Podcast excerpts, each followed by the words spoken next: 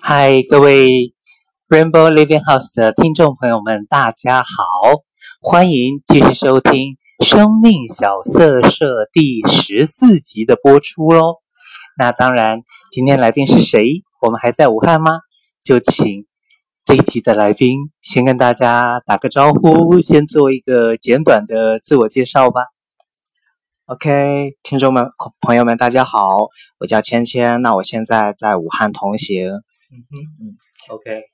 那呃，方便跟大家透露一下你的年龄吗？嗯，我今年二十三岁，对。，OK，呃，就是小鲜肉一枚就对了。好，现在就是你的年龄是完完全全还不到我的年龄的一半。那但是呢，我还是会按照我过往的这个访访谈的方式啊，会说，哎，你回头回首去看你自己这二十三年的人生，你会觉得好像都是一样的一个某个什么样子的阶段呢？还是说，其实你会觉得说，哎，你的人生可能是在呃什么样子的情况之下，会有一些什么样子的转折点？大概会有。几个转折点吗？嗯，回顾我二十三年的 这个人生的这个历程呢，我有这样几个转转折点。嗯、那首先第一个转折点是在我小学六年级的时候，嗯、对，因为小学六年级的时候是我开开始探索我自己身体的性，对，嗯，那呃，在六年级的时候，我会呃去试图呃自慰，然后会呃。就是打开自己家里面的这个衣柜，嗯、然后通过衣柜上面的镜子来看自己的身体的构造，嗯、然后呃还有自己的这个呃生殖器的形状之类的，嗯、然后也有尝试说呃会有嗯一些身体对自己身体一些接触，嗯、呃来感知自己对于性的这个这个认识，嗯、对，所以对我来说这是。啊、呃，我第一个阶段的开始，然后这个阶段一直到我高一，嗯，这是我人生的第一个阶段，对，然后呃，需要继续讲吗？是是一直讲这样吗？就是刚刚会去提到小学六年级的时候，会特别去好像、嗯、好像感觉到呃，对自己的身体有更多的一些探索啊等等的，是因为那时候就。就是我们所谓的青春期，嗯、甚至于说，好像是呃，开始感觉到那种有男生爱女生啊等等的这些部分，是就是因为这些青春期的这些呃关系吗？嗯，我我觉得是的。然后呃，因为因为因为当时六年级可能呃呃。可可能生殖器就是有意识的去观察自己生殖器的勃起，嗯，呃，然后也有关注到说自己的就是情感的走向，嗯、呃，会会说，呃，到底喜欢什么样的人？嗯、那所以在我初一的时候呢，我就通过呃，当通过这个网络，然后认识到说，呃，同志同性恋这个词。嗯、那其实呃，因为因为当时。呃，六年级的时候在探索自己的身体，那一呃初一的时候呢，已经开始去网络上呃去搜集一些呃就是所谓的性爱动作片了，嗯、然后刚开始看的是 AV，呃，嗯然后嗯看 AV 的时候，发现自己非常多的去关注到呃男明星，嗯嗯啊，然后会避开。那些女明星的呃隐私部位，嗯、所以说我当时会质疑自己说，嗯嗯、呃，不是男生应该会看 AV 的时候会对女就是女女生的这个生殖器会有呃反应，但是我恰巧是相反的，嗯、所以嗯，在呃当时还挺疑惑的，嗯啊、呃，我在网络上去搜集一些资料，那啊、呃、搜集到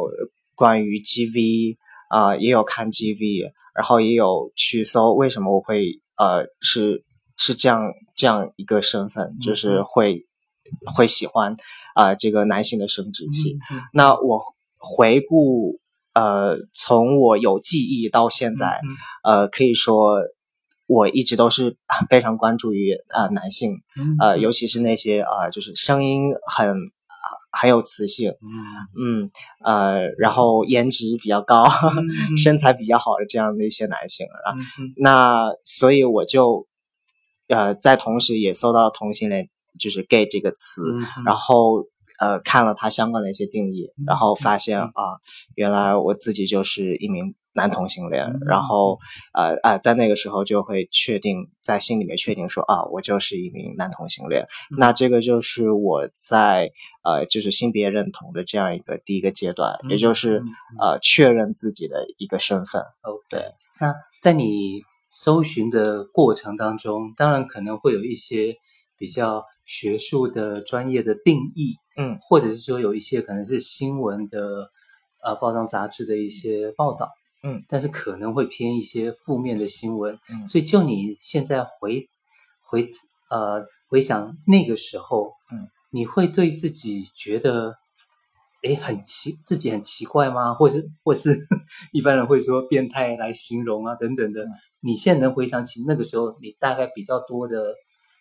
呃，是比较正向的还是负向的？会觉得自己就嗯很正常啊，还是说其实也觉得自己怪怪的？嗯。嗯，实际上当时在网络上去搜集，就是关于同性恋啊、男同性恋啊、嗯、gay 之类的呃这些词汇的时候，嗯、呃，其实呃它可以分为大概呃两个不同的类别。首先第一个就是我接触到的就是一些比较学术性的、嗯、比较客观的一些描述。嗯。那这些描述都是呃去描述就是呃男同性恋是什么样子的，嗯、然后会面临哪些。困难或问题啊之类的。嗯、那另外一部分呢，就是呃，更多的大篇幅的呃，搜到的都是呃，就是负面的信息。嗯、那包括比如说关于就是呃，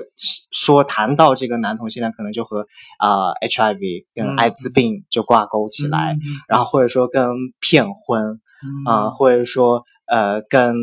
比如说呃情绪。焦虑，然后负面的这个心理健康问题等等一系列会挂钩，所以说，嗯，其实这些信讯息当时给我的时候，我是没有一个太好的筛选的能力的，所以，呃，这些给我的信息呢，也给我的心里面，包括自我认同方面，造成了一定的困扰和影响。对，那我觉得，嗯，还有另外一个需要提的，就是因为。呃，不管是爱情小说还是情感类的文章，嗯，那，嗯，那没有一个说男同性恋之间多么美好的一段感情的描述，它更多的是男生和女生啊，传统的异性恋的，所以它没有。嗯，当时没有给我一个非常好的期待，嗯，呃，这个期待就是啊，可能我会像啊、呃、某一个剧里面的谁谁谁一样，嗯、然后。两个男生可以在阳光下牵手这样的一个画面，嗯、所以这个是嗯没有给我一些足够的想象的，嗯，对、嗯、，OK，所以像你刚刚也提到，就是好像一般一般人好像讲到同性恋呢，好像就直接会想到、嗯、呃 HIV 艾滋感染啊、嗯、等等这些的。那这些真的也会对你造成一些什么样子的影响吗？嗯，这给我的影响还挺深的。嗯，嗯，在我高中毕业之前，嗯、其实我一直被“恐爱”这两个字所支配。嗯，呃，我有去专门去搜集呃关于艾滋病方面的，然后。嗯然后好像一些报道会说一些信息都是啊，男同性恋更容易得艾滋病。嗯、那呃，尤其是提到说啊不安全的性行为。那其实，在我的呃嗯这个成长的经历当中，我是有不安全性行为存在的，嗯、而且。我其实没有一个很好的概念，说我们该怎样去预防它。嗯、所以，嗯、呃，当出现不安全性行为的时候，嗯，嗯，整个人的情绪还有压力是非常大的，一直会会想说啊，我做爱完了之后会不会就、嗯、呃对方会携带艾滋艾滋病毒，嗯、然后我会不会得艾滋病？嗯、然后呃，我有很长的一段时间就是想。如果我是艾滋病，嗯嗯，啊、呃，我得了艾滋病啊，或者说我是艾滋病人，我我该怎么面对自己，嗯、或者该怎么面对家人，嗯、以及怎么跟家里人去解释这件事情？嗯、所以 当时的状态就是，如果我只有一年可以活，嗯、那我该怎么办？嗯嗯嗯，对，所以一直到我嗯高中毕业之后，然后做了第一次的检测，那、嗯、那那一次检测其实也是非官方的吧，嗯啊、呃，就是很普通的，就在网上买那种试纸去测试，嗯，嗯，所以可能在我呃就是看到那个结果之后，才心里面的那个沉就是沉了很多年的那个疙瘩一下就解开了、嗯、啊，原来。自己目前来说还不是，未来一定要注意。嗯嗯，对，就是至少就是怎么说，过往有关于这方面的教育其实是不那么普及的，嗯、所以就变成说还是会有一些呃不了解的地方。对，然后甚至于说检测，然后可以做检测这件事情，搞不好也不见得有管道去知道啊等等的，所以就会活在那种恐惧当中。对，OK，好。那刚刚说第一个转折点是在小学六年级，嗯、那接下去是什么样的一个转折点呢？那从第一个转折点到第二个转折点是，嗯、呃，我一个类身份认同或者性别认同的一个阶段。那我第二个转折点的时间是在我高一，嗯啊、嗯，然后从我小学六年级到高一这段时间，嗯呃。第一段经历呢，实际上，嗯，我有去交往我第一任的男朋友，嗯，嗯，然后也这我们这段关系也有被我的家里人知道，然后以及我也有过负面的一些心理情绪，嗯、甚至说有自杀的想法，嗯、然后到最后能够通过一些途径呢，嗯，确认说呃自己是同性恋，并且我可以接受自己这样一个事实，嗯、对，那。我那我详细讲述一下这段经历。OK，那呃，所以在我刚才所讲的初一的时候，我就确认自己是 gay。嗯哼。初二的时候，我在网络上社交、嗯、呃社交网络上就认识了我的初恋。嗯嗯。当时我十四岁，我初恋大我四岁，十八岁。嗯、他在呃，就是我们这边当地的一所呃音乐学校上课。嗯呃嗯。他我们俩的关系当时可以说，嗯，非常的好，嗯，非常的爱对方。其实我现在倒倒不是太太喜欢会去用爱，但是当时真的是沉浸于爱的这个海洋之中。嗯嗯 他非常的爱我，然后我也非常爱他。嗯，真的，他是一个很执拗的人，嗯，非常直。呃，他有什么就说什么，嗯，并且他。非常的肯定我们俩的之间的这样的关系，所以呃，我的第一次性行为是和他在呃他们家，呃他家住十二楼，然后我们是在十一楼的楼梯间做的爱，当时没有任何的措施，所以对，然后呃作为我人生的第一次爱，嗯。呃之后就在他家住了两天，嗯，而也认识了他们家他他的父母，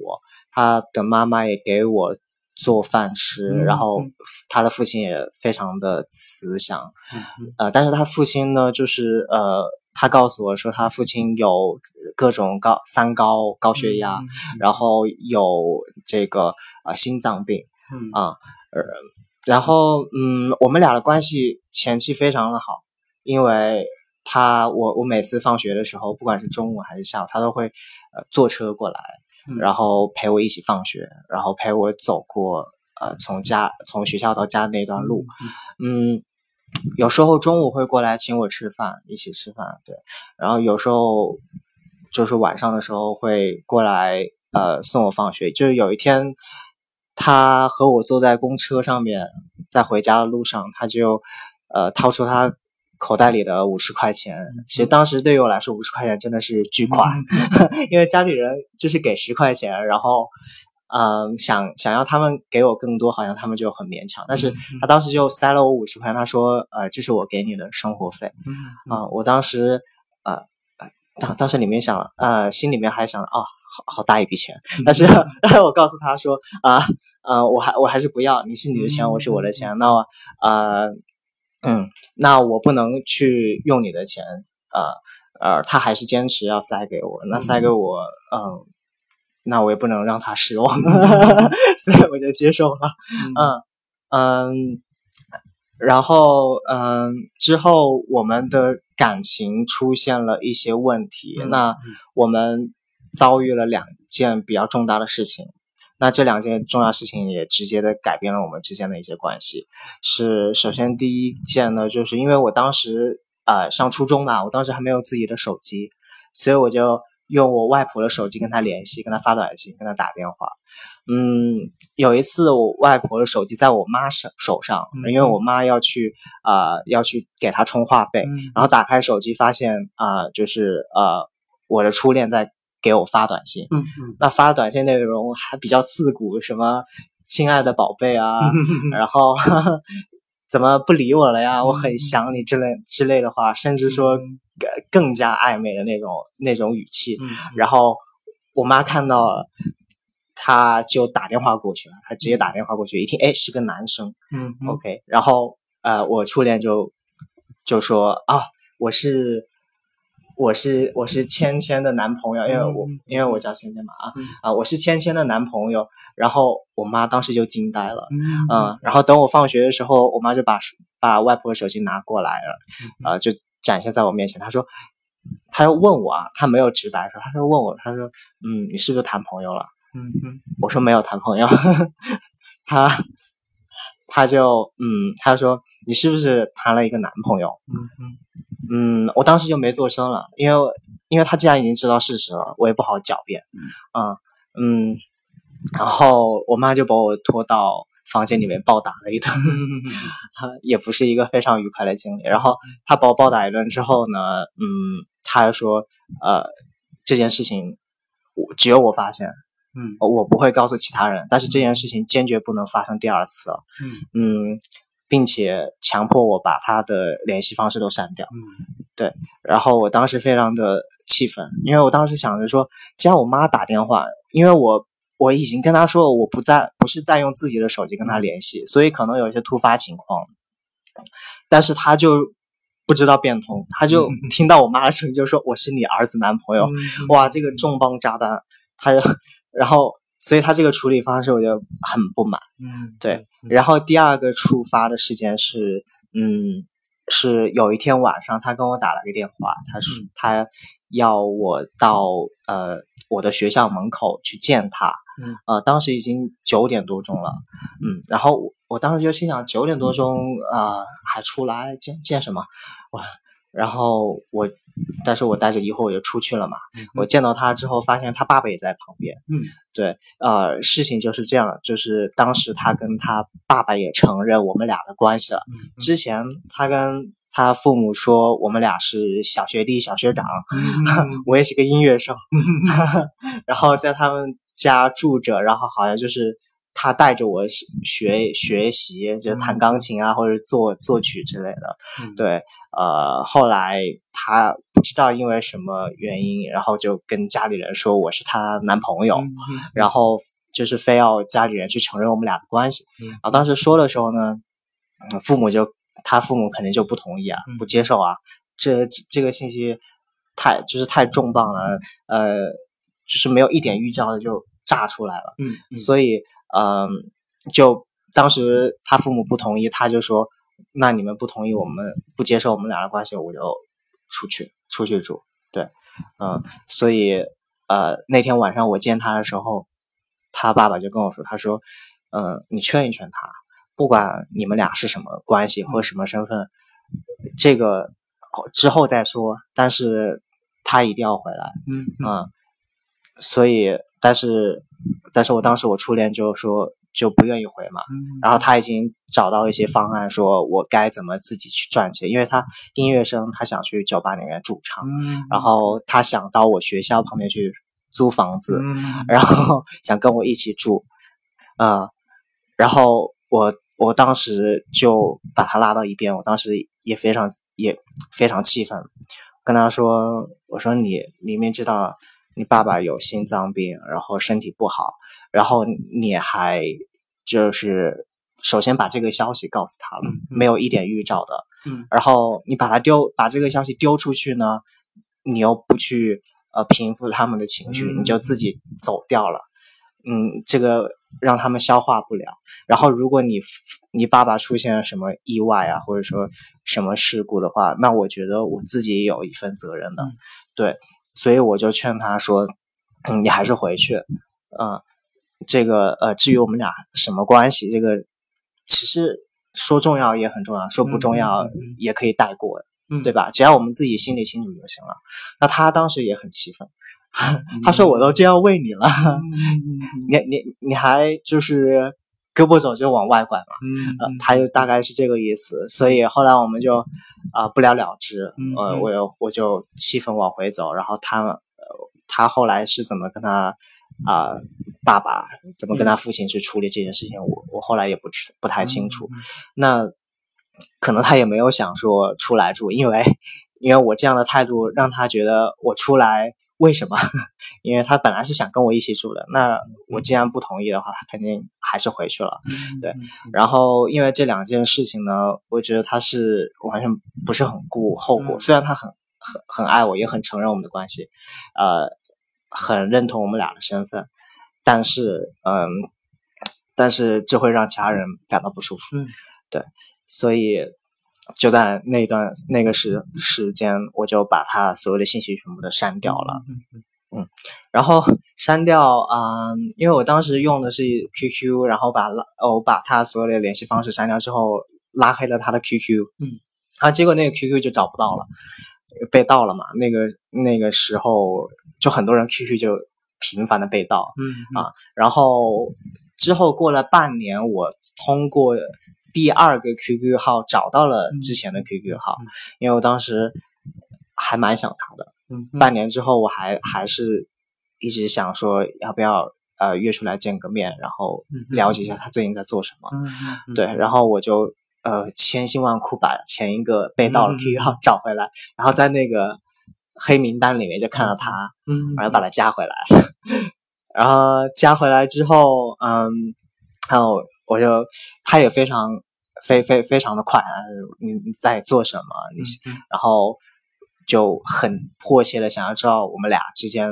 呃呃，就的现在的状况是什么样子、啊？然后后来我就说，我说要不我们出来啊？我把他约到我的新家，因为我高中的时候我到另外一块区域去上高中了嘛。嗯、对，然后嗯，他就到了我新家之后，我们。做了一菜，嗯哼。啊，我们尝试说跟以前不同的角色和方式，嗯、然后那那一次呃经历也非常的爽快，嗯、对。啊，嗯，做完了之后也稍微聊了一下天，嗯，他就回去了，回去之后，嗯，他就一直在问我，他说我们要不要复合，我们要不要呃继续在一起这样，但是我想着说。我知道你肯定还是那个执拗，嗯，就很很很直的一个、嗯、一个一个一个人，所以可能在接下来面对一些问题的时候还会遇到相同的。嗯、那而且我进入到一个新的环境，啊、我高中到另外一个地方读书呢，可能呃不同的就是新的同学，然后会有新的压力。嗯、那高中可能更呃关注于我的学业这方面的，啊嗯、呃呃，而且学呃家。家里人对我的期待也不太一样，所以我就当时跟他说：“我们还是算了吧。嗯”啊，他好像有一点不舍，然后，嗯，啊，我还是我还是把他的 QQ 给拉黑了，嗯、啊啊，应该不是拉黑，我我直接把他删除了。嗯、对，所以我觉得我把他 QQ 删除这件这件事情做的。不是很妥当，我到现在还比较的后悔，嗯，嗯，因为他对我的影响还比较深刻，嗯。嗯，如果说嗯有朝一日能够再见到他，我真的很期望说，呃，见到他，然后跟他聊一聊最近的一些状态，嗯，他现在在做什么，嗯，他长什么样子。他还他还长着那副我喜欢的面孔吧，因为因为受到他的影响，我之后的一些呃喜欢的类型好像就是跟着他的模子在走，就是有点熊啊，但但也不是很胖啊，然后也很壮壮的，然后呃有有络腮胡，啊毛发比较旺盛这样子，嗯戴黑框眼镜，当然戴不戴无所谓，好，然后嗯。这个就是这这个就是我的一个初恋的一个情感经历。嗯、那呃，我也说到我的第一个阶段是关于自我认同，嗯，对，身份认同。嗯嗯，从我初一的时候知道这个词，并且确认自己自己是男同性恋，嗯，到我初恋失败，嗯嗯，我会发现说啊、呃，好像 gay 没有什么希望，因为。好像我的情感经历是如此的失败，嗯嗯，让我看不到希望，嗯，所以我在跟他分手之后，我处于一个长期的一个比较抑郁的状态，嗯，我有一天就是上学的时候，在路上就跟我妈说，我说妈，你知道我为什么想出去吗？呃，出去就出国啊。我在初一的时候，我就跟他说我想出去，嗯啊，嗯，他说他问我为什么，我说，嗯、呃，因为出去的外面的环境更加，嗯，接接纳我的身份，因为我知我是同性恋，嗯啊，他听到这句话他说，啊，小孩啊孩子你还小，嗯啊，嗯、呃，你什么都不懂，嗯。嗯，所以你不要想那些乱七八糟的。嗯，好，呃，他的这个反应，这个回应没有没有就安慰到我，嗯，说没有让我感到舒服，嗯，我在那一天放学的时候，他接我回家，我又问他，我说妈，你可不可以带我去看心理医生？嗯嗯嗯，嗯，我我我就想到说，既然家里人也，呃，也也也也不接受，那。呃，同学，我也不可能去告诉他们，那我只有找一个心理医生看这是不是心理的问题，是心理疾病之类的。嗯，那他回答那句，他就说啊，他说你没有什么问题，对，你就是你。我觉得这句话我妈回答非常的好。嗯嗯，所以如果我妈说好，我带你去看心理医生，那我可能，也许啊。会遭到其他的一些一些一些一些一些经历，那我不太清楚。那但是我觉得他的回答是直接铺垫了我后面的一些路。嗯，对，嗯，当然在之后的半年半年里面呢，嗯，我处于一种很压抑的状态。嗯，然后也在回顾我跟初恋的一些关系和经历。嗯。学习成绩一直在往下降，嗯，我也有自杀倾向，嗯、就是呃，当时是完全受不了了，因为我我经常会哭，就是有一天早早上的时候，呃，我前面坐着英语课代表，他要我去交作业，嗯、然后我当时我是来进教室的那一刻，我就、嗯、哇，整个人情绪非常的低落，嗯、我就趴在桌子上面，啊、呃，然后趴在桌子上，他要他让我交嘛，我就把那个作业。递给他那一刻，我就开始嚎啕大哭，嗯、啊，他就很惊诧的看着他说：“是不是昨天的英语作业太多了？”嗯、啊，我我我我也回答不了他，因为我在那个悲伤的情绪当中。嗯、然后那天那天放学的时候，英语老师还跟我说。啊，你如果你觉得英语作业太多了，今天就不用做了。我想跟老师说，不是，老师不是因为这个，是因为是因为我是同性恋，而且我不知道该怎么办。嗯，这是一件事情。然后另外一件事情是我，嗯，就是到了一个情绪的极限。那天早上我就没有去上学，啊，我就爬上了我们家那个天台。嗯，啊，爬上天台之后就想说，嗯。我跳下去就好了。嗯，跳下去，我什么样的困难、什么样的苦恼都没有了。嗯，嗯，我在那里犹豫了很久，大概犹豫了六个小时。哦，对，很久，在那里一直坐着，然后哭到不能再哭了。嗯，我就坐在那里，然后也有想说，哎，我再往天台前，再再往前迈一步。嗯，其实已经很边缘了，而且是没有栏杆的那个，嗯，那种天台。嗯。直到说下午一点半的时候，嗯，然后楼底下就听到自己的外公和外婆在讨论我这件事情，就是因为他们早上的时候，呃，老师跟他们打电话说我没有来上课，嗯，嗯，他们就去附近的一些街坊啊都找过，嗯，嗯，然后也排查过，就是排除过任何的一些可能性。就比如说我会在网吧，或者我会我会在公园之类的，啊，然后他们决定说打打幺幺零去报警，嗯嗯啊，然后在街上去呃，就是就是就是类似于那种喇叭去叫，说把我找出来。那我听到这个，我就想可能事态有一点严严重了，对，如果到那个事态，可能就无法去控制。所以我就从那个天台上下来，然后最后回家。然后我在回家的那一刻呢，家里人没有我想象中的那么的呃着急和可，就是情绪不可控。嗯我回去了之后，他们就看着我说啊，你回来了。嗯，回来了。你中午吃饭了没有？嗯，我说我没有吃。然后我中午吃了个饭，下午接着去学校上课了。嗯，那之后嗯。有去搜索过一些讯息，嗯，因为家里有电脑，所以还是信息还是比较方便获取。嗯，一些呃，比如说一些同志的电影，嗯啊，当时什么断背山 啊，什么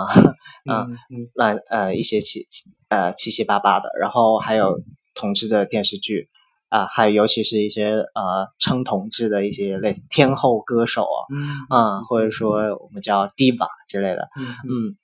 啊，他们也也会为同志发声，嗯，然后非然后我当时整个人就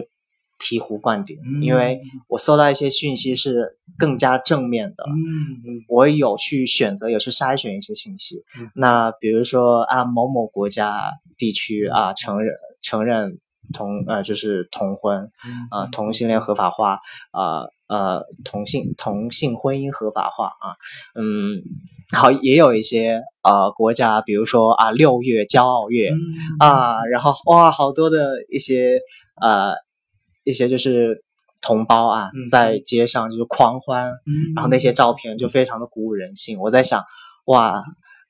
我视野太狭窄了，就是虽然我困在这个地方，嗯、感觉没有什么实质的进展，嗯，但是在好像在，嗯、呃，在这个地球的另一端，嗯，和某一个国家或地区，好像有一些改变，嗯，那这些改变是我以后可以去追求的，嗯，呃、所以它也成了我一些理想，嗯，那就是说，呃，好像总会得到一些改变，嗯，对，那所以在。这个阶段呢，我已经从一个确认自己是是 gay 到我怀疑自己，嗯呃的身份，再到我肯定自己的身份，嗯嗯，一直到高一，对，这个就是我呃的第一个阶段了，嗯嗯嗯，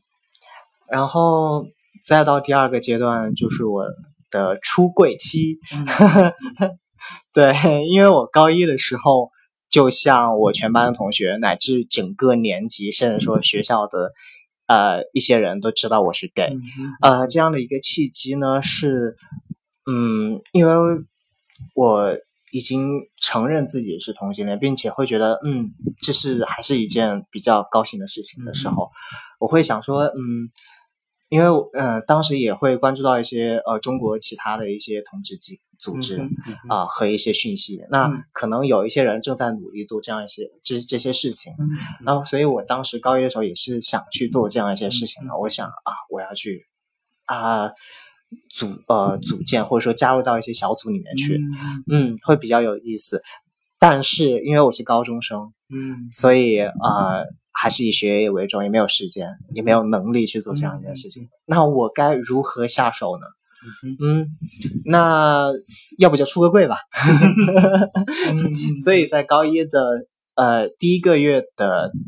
最后一个星期，嗯、某一天早晨，嗯、那天还蛮凉快。嗯、然后啊、呃，来学校的时候。嗯，班上几个腐女在讨论说耽美里面的一些画面，嗯、就可能前一天晚上看到两三点，嗯、沉迷于美男与美男之间的一些呃，就是非常唯美的画面，啊、或者说一些比较嗯生动的情节。嗯、那呃，在这样一个契机呢，我就跟他们说，啊、呃、啊，我我也是一个 gay，嗯，然后我也喜欢男生。然后他他们当时听到这句话的时候，非常的诧异。嗯嗯嗯，啊，对他们他们还问是真的吗？我说是真的，我确认。嗯、呃，我我还交过男朋友。嗯，对，嗯、他们当时就非常的诧异，为什么？因为他们会觉得啊、哦、，gay 啊，嗯，就是像两个美男啊，嗯嗯嗯嗯之间的这的。的一些一些一些一些互动，嗯啊，像这就是我我好像就是一个活生生的肉体，活生生的人站在他们面前，而且不那么好看的时候，嗯、他们就会质疑，他们说、嗯、啊，你好好像现实把理想给推翻了，嗯、啊，那所有的唯美的画面全部撕破了，嗯、最后就成了一个真实的自己，所以他他们就是嗯，就是当时也还蛮震惊的，嗯、对。嗯，然后嗯，其实在我高中三年里面的经历呢，有当然也有痛苦的部分，嗯，但是我觉得可以说百分之七十到八十都是非常快乐的一个经历了，嗯，对，嗯，你有没有什么想问的呀？再来到就是你高中的时候都已经出柜了，那所以到大学的时候会、嗯、会更。多彩多姿的生活吗？嗯，反而不是。嗯，因为我在高中毕业之后，我脑海里面冒出的一个想法就是，嗯、呃，我在大学里面要开始谨慎。嗯嗯，这个谨慎不是说不勇敢，嗯，只是说怎么去表保护自己和正确的表达自己。嗯。嗯因为在我的想法里面呢，呃，高中生、高中的同学都是同质性比较高的，嗯、因为都生活在同一个区域，嗯、然后可能有相同的习惯、嗯、相同的爱好，或者说，呃，嗯，或者说家庭的背景啊。嗯各方面都比较的类似啊，嗯、但是到了大学就不不一样了，因为你可能来自不同的城市、嗯、不同的文化，嗯、然后有不同的家庭背景和观念。那这样的情况下，我去呃勇敢的出轨，也许会呃受到一些伤害。嗯嗯。嗯虽然我现在看来，如果我当时说出我是 gay 这个事实，受到了伤害也不算什么，但是当时会觉得我还是需要去谨慎起来。嗯、对，所以。嗯，我大学开始有意识的去，呃，去不去说出这个事实、这个秘密，但是我会通过我的一些，呃，观念上面或思想上面的一个传达，比如说上课发，上课就是所传达的一些思考，呃，思想啊，或者说表现的一些事情，啊、呃，都好像让他们去猜测说，哎。他到底是不是 gay？他到底是不是男生？我想要达到这样一个效果，对，所以但是我不明说，但是会让他们觉得，啊，好像是的，我好像确认，但是又好像有有一点疑惑。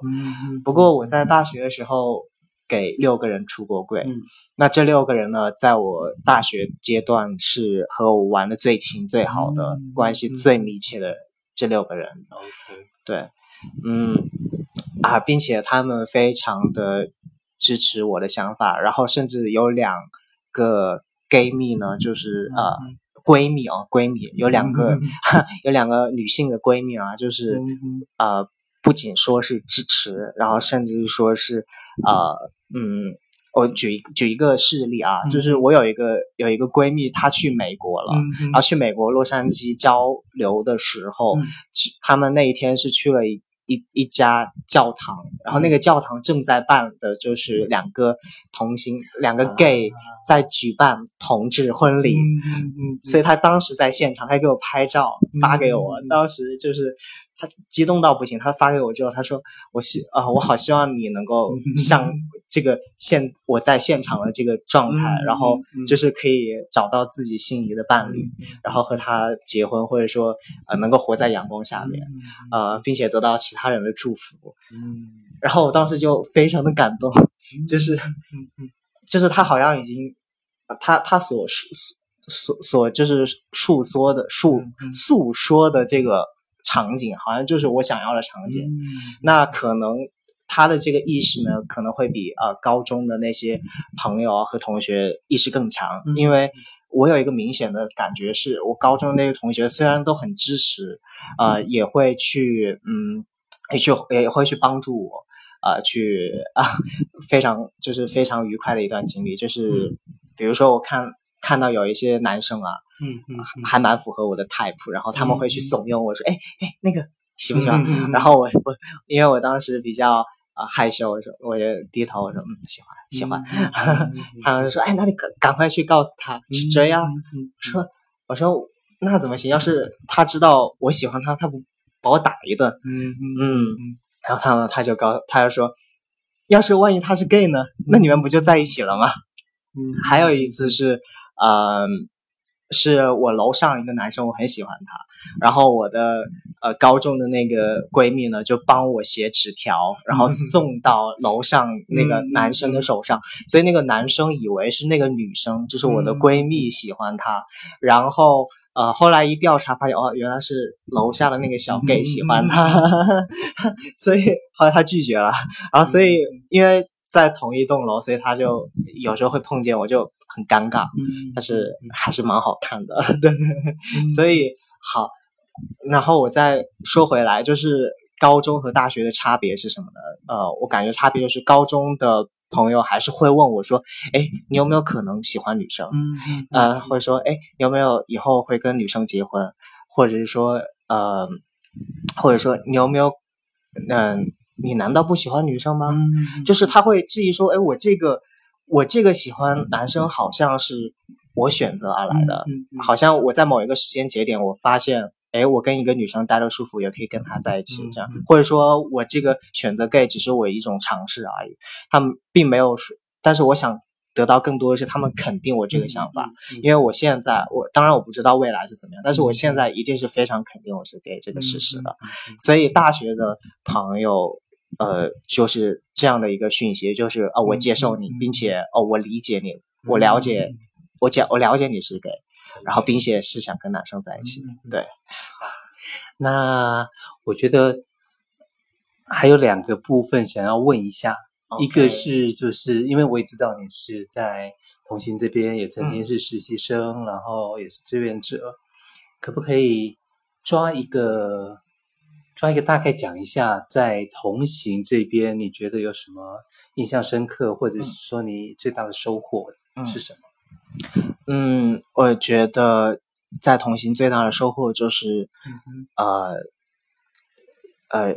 从人和事，当然这个这两个是匹配的。嗯、从事就是从无到有的一个过程，嗯、从人就是执行力。嗯嗯嗯。嗯，之所以在同行的呃。不管是豪杰创办人，嗯、还是畅畅，嗯、还是 Barry 烈烈，嗯，还是其他的人，嗯、他们是从 哦对，还有小云，不好意思，小云爱你，嗯，还是小云，他们就是拥有这样的一个行动力，嗯、他要做这样一件事情，嗯，就像豪杰，他可以从一个学生组织，嗯，从一个人到。几百个志愿者，一百多号志愿者，到每一次活动都会有新的人来报名参加。嗯，然后像烈烈，比如说他在呃，他他在大五的时候，他大四大五的时候在这边做呃兼职，那他在这个时候就已经确定说啊，我毕业要成为全职员工。